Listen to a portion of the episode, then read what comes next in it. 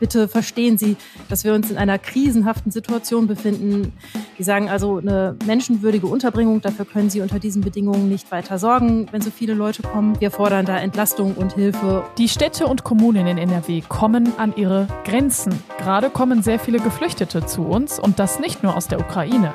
Das größte Problem, die Unterbringung. Es fehlt nicht nur an Platz, sondern auch an Geld. Wir klären im Aufwacher, was Land und Bund dagegen tun wollen. Bonn Aufwacher. News aus Bonn und der Region, NRW und dem Rest der Welt. Mit Laura Mertens. Hallo, schön, dass ihr mit dabei seid. Wir sprechen außerdem darüber, worauf ihr bei den Amazon Prime Days achten müsst und ob ihr da wirklich ein Schnäppchen machen könnt. Bevor wir ins erste Thema starten, gibt's den Newsüberblick für euch aus Bonn. Beide Fahrspuren durch das Koblenzer Tor in Bonn sind wieder frei. Während der Bauarbeiten an der Fahrbahn unter dem Tor war die Durchfahrt in Richtung Norden seit Februar gesperrt. Seitdem wurde der Verkehr ab der zweiten Fährgasse über das Rheinufer und die Rheingasse umgeleitet. Die Umleitung führte täglich zu Staus. Ab Ende Oktober will die Stadt Bonn mit der Umgestaltung des Rheinufers fortfahren. Die Ratskoalition aus Grünen, SPD, Linkspartei und Volt hat den Umbau des Rheinufers zwischen zweiter Fährgasse und Rosenthal vorangetrieben. Die Strecke soll eine Fahrrad Fahrradstraße werden, bei der die Radler in beiden Richtungen Vorrang haben. Zwei von vier Phasen des Bauprojekts waren bereits abgeschlossen, dann kam das Koblenzer Tor dazwischen. Der TV-Zweiteiler Das Weiße Haus am Rhein in der ARD, der sich um das Rheinhotel Dresden in Bonn dreht, war ein voller Erfolg. Eine Fortsetzung der Geschichte wird es in nächster Zeit allerdings erst einmal nicht geben. Insgesamt sind wir zufrieden, gerade in Verbindung mit den guten Abrufzahlen in der Mediathek, heißt es vom WDR. Im Gespräch war, dass die Geschichte um Emil Dresen bis zu den Wendejahren fortgesetzt werden könnte, wenn der Zweiteiler ein Erfolg wird. Viele Zuschauer fragten sich deshalb nach der Ausstrahlung, ob schon an einer Fortsetzung gearbeitet wird. Vom WDR hieß es dazu allerdings, nein, momentan denken wir nicht über eine Fortsetzung nach. Seit 1993 hat die Stadt Bonn die Preise für Anwohnerparkausweise nicht erhöht. Derzeit zahlen die Bonner 30,70 Euro im Jahr. Das wird sich aber kommendes Jahr ändern. Ab dem 1. März 2023 kostet es 15 Euro pro Monat. Ab dem 1. März 2024 sollen es dann 30 Euro pro Monat sein. Für alle Personen mit Bonn-Ausweis übernimmt das Amt für Soziales und Wohnen 75 Prozent der Gebühren. So lautet der Vorschlag der Stadtverwaltung, über den jetzt der Rat entscheiden soll. Die Koalition befürwortet befürwortet die Gebührenerhöhung. Die aktuellen Preise entsprechen nicht den Anforderungen an nachhaltige Nutzung des öffentlichen Raumes, so argumentierte die Koalition. Die Bevölkerungszahl wachse und es gebe nur begrenzt Platz in Bonn. Parkende Autos und Parkplatzsuchende würden die Straßen belasten. Die Erhöhung der Preise sei ein Instrument, um die Zahl der Autos in den Städten zu reduzieren. Außerdem sei die Maßnahme ein wichtiger Baustein der Mobilitätswende. Für Menschen, die kein Auto haben, würden in Bonn die Alternativen wie das Fahrrad, Carsharing oder der ÖPNV gestärkt. Dankeschön nach Bonn. 214.000 Menschen. So viele sind bis Anfang Oktober aus der Ukraine nach NRW geflüchtet. Das ist eine große Zahl für die Städte und Kommunen hier bei uns, denn es kommen nicht nur die Menschen aus der Ukraine, insgesamt steigt die Zahl der Geflüchteten. Meine Kollegin Sina Zerfeld ist deshalb heute im Aufwacher zu Gast. Hallo Sina. Hallo. Also, dass Menschen aus der Ukraine hier zu uns kommen, das haben wir, glaube ich, alle noch auf dem Schirm. Aber ich glaube, viele haben vergessen, es gibt ja noch sehr viele andere Länder, aus denen die Menschen flüchten und das immer noch und stetig. Wie viele sind das denn hier in NRW und aus welchen Ländern kommen sie? Ja, ganz genau. Es waren im September 6300 Asylsuchende. Also Menschen, jetzt nicht die Kriegsflüchtlinge aus der Ukraine, sondern Menschen, die aus anderen Staaten kommen, hier äh, Asyl begehren und die nach NRW gekommen sind und die in NRW aufgenommen worden sind rund 6.300. Und das war die höchste Zahl in diesem Jahr. Im August waren das 4.200, im Juli 3.500. Es gab schon mal im März und im April so Zahlen von über 4000 und über 3000. Und ansonsten waren die in diesem Jahr so zwischen 2 und 3000 in den Monaten die Zahl der Menschen, die hier angekommen sind, um hier Schutz zu suchen. Das sieht man also, das ist ein ziemlich deutlich steigender Trend. Bei den Geflüchteten aus der Ukraine ist es so, dass im Moment, sagt das Land NRW, die Zahlen zurückgehen beziehungsweise stagnieren. Das kann man auch recht deutlich sehen. Also ähm, im Juni sind noch 28.000 Menschen dazugekommen, im Juli sind noch 15.000 Menschen dazugekommen, im August sind 11.000 Menschen zusätzlich wieder aus der Ukraine hierher geflüchtet. Und im September waren das dann mehr als 5000 Menschen, also da ist die Zahl deutlich zurückgegangen. Darauf verlässt sich aber niemand, je nach Kriegsgeschehen. Und jetzt, wenn der Winter kommt und es kalt wird und die Infrastruktur in den Städten nicht mehr, nicht mehr stimmt, dann ist, wird damit gerechnet, dass wieder mehr Menschen herkommen. Ja, und das ist Stress für die Städte und Kommunen und die schlagen deshalb jetzt Alarm. Also man sagt eben auch so ein bisschen, hm, wir kommen so langsam auch an Grenzen. Ich frage mich mal als erstes, wie muss ich mir das vorstellen? Also wo kommen die Leute unter? Wie sieht das da aus? Also sind das wirklich überfüllte Turnhallen oder wie läuft das gerade mit der Unterbringung von Geflüchteten? Also die Kommunen versuchen und tun wirklich alles, damit es eben nicht zu Szenen kommt in überfüllten Turnhallen. Also das äh, es ist so, dass als erstes natürlich mal die Menschen, wenn sie ankommen, ganz normal auf die Flüchtlingsunterkünfte verteilt werden bis diese eben vollgezogen sind. Und danach muss man eben improvisieren und zusehen, wie man andere Gebäude bereitstellen kann. Was alle Kommunen auch versuchen, ist erstmal Wohnungen auf dem freien Markt zu finden. Aber der Wohnungsmarkt ist halt vielerorts schon sehr angespannt und dann eben auch völlig leergefegt. Also da ist dann einfach ähm, nichts mehr zu holen. Und Erst wenn es nicht anders geht, dann sucht man eben nach Provisorien.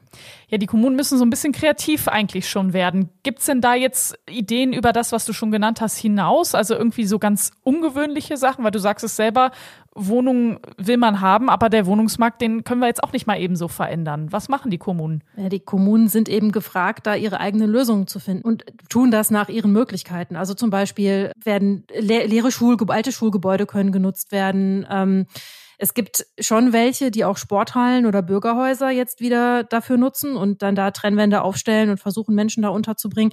Anderswo werden Containerdörfer aufgestellt. Äh, es wird auch über Neubauten nachgedacht von Einrichtungen natürlich. Das geht natürlich nicht von jetzt auf gleich. In der Zwischenzeit muss man die Menschen irgendwo unterbringen.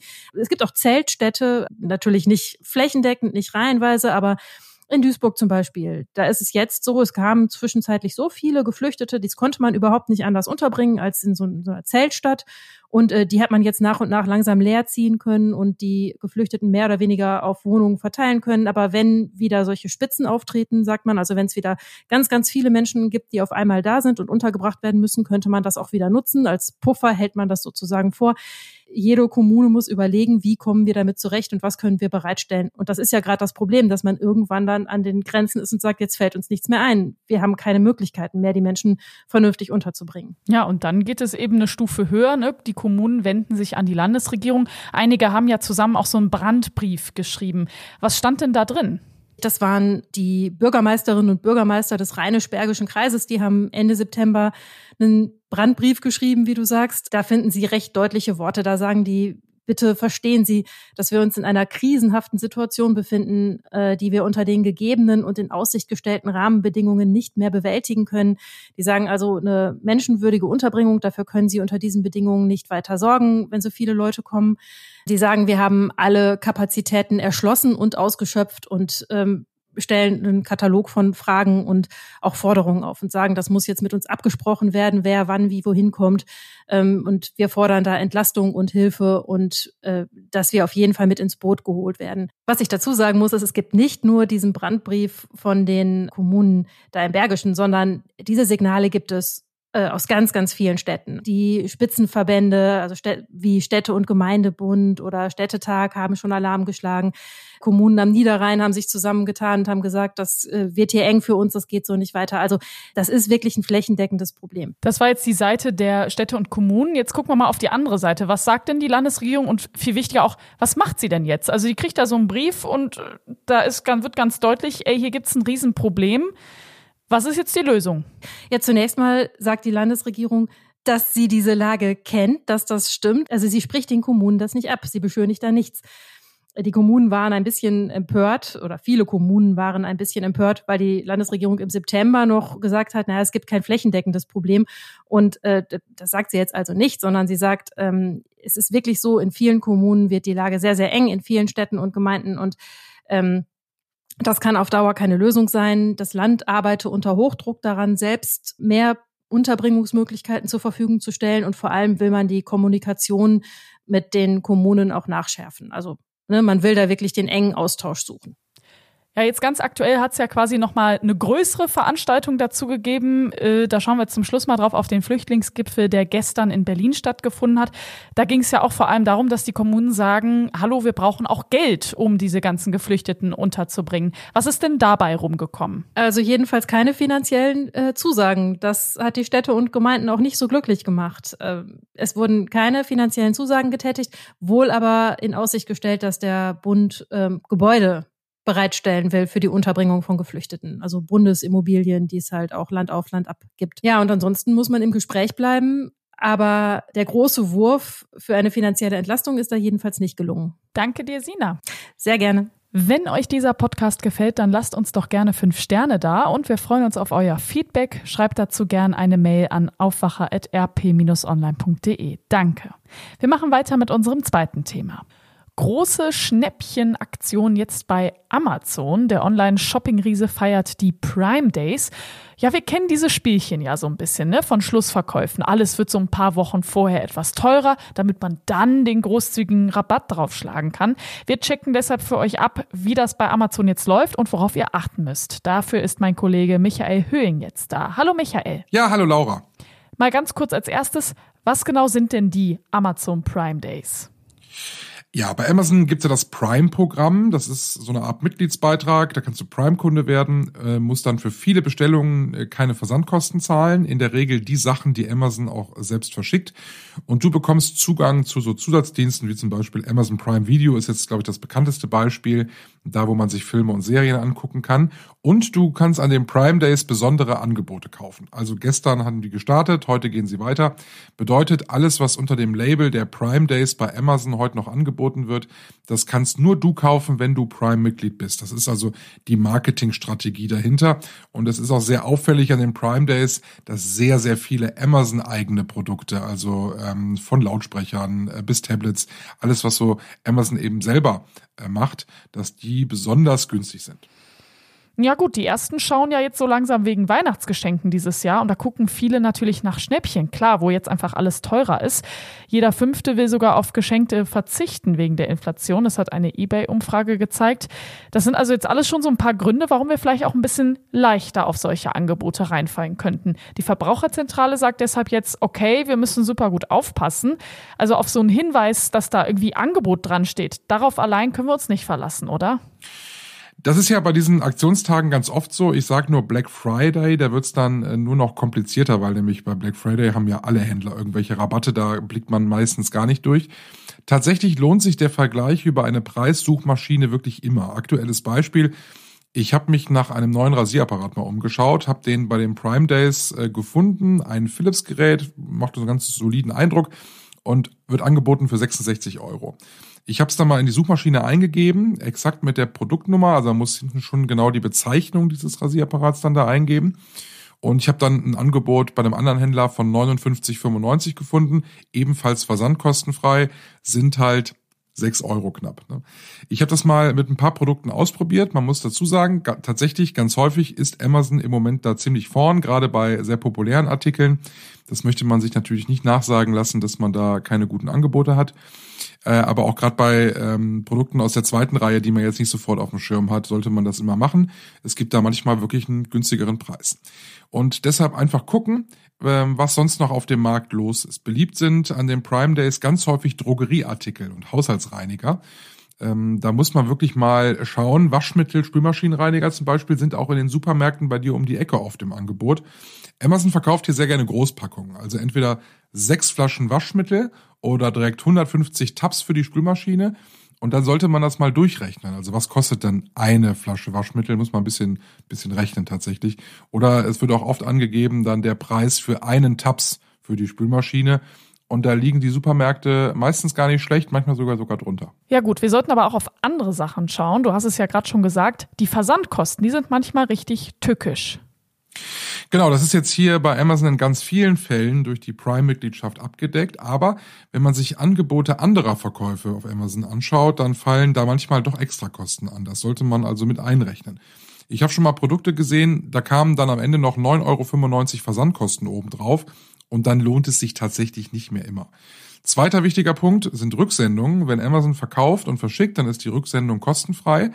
Aber auch da gibt's Anbieter, die auf Amazon verkaufen, die dann eben keine kostenlose Rücksendung dabei haben. Also wenn man das Produkt zurückschicken muss, muss man das Porto selbst zahlen. Und das ist für viele dann am Ende eine Überraschung. Die Verbraucherzentrale und Amazon sind natürlich aber auch keine dicken Freunde, ne? Nee, das muss man tatsächlich so sagen. Die Verbraucherzentrale wollte die Angebote und die Prime Days auch nicht bewerten. Verbraucherschützer schauen immer genau hin. Es gab schon mehrfach gerichtliche Auseinandersetzungen und da hat Amazon auch mal den kürzeren gezogen. Zum Beispiel, weil Kunden das Kundenkonto geschlossen wurde, weil sie zu viel zurückgeschickt haben in den Augen von Amazon. Das ist für einen Online-Händler immer teuer, wenn der Kunde viel zurückschickt. Aber rauswerfen darf man den Kunden deshalb nicht. Das haben Richter so entschieden. Dankeschön, Michael. Ja, sehr gerne. Die Tipps der Verbraucherzentrale gibt es auch nochmal zum Nachlesen. Der Link dazu steht in den Show Notes. Diese Meldungen könnt ihr heute noch im Auge behalten. Heute beginnt die Verkehrsministerkonferenz in Bremerhaven. Dabei soll es um die Nachfolge für das 9-Euro-Ticket gehen. Nach Informationen unserer Redaktion ist ein bundesweit gültiges 49-Euro-Ticket der Favorit. Alle aktuellen Infos dazu findet ihr jederzeit auf RP Online. Die Landesregierung startet eine Analyse zum Antisemitismus in NRW. Wissenschaftler der Universitäten Düsseldorf und Passau befragen dazu rund 1200 Menschen aus unserem Bundesland. Die NRW-Wirtschaftsministerin Mona Neubauer ist heute in Düsseldorf zu Besuch. Sie schaut sich dort ein Erdwärmeprojekt an. Das Projekt Seismik Rheinland beschäftigt sich mit der Frage, wie man Wärme aus dem Erdboden für Haushalte und Industrie nutzen kann. Die Techniker Krankenkasse stellt heute gemeinsam mit dem Bündnis gegen Cybermobbing eine Studie vor. Dabei geht es um betroffene Kinder und Jugendliche in der Corona-Zeit.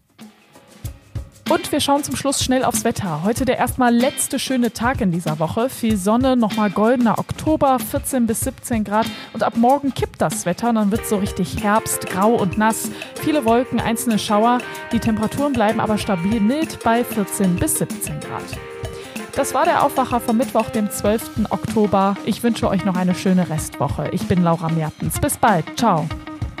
Mehr Nachrichten aus Bonn und der Region gibt's jederzeit beim Generalanzeiger. Schaut vorbei auf ga.de.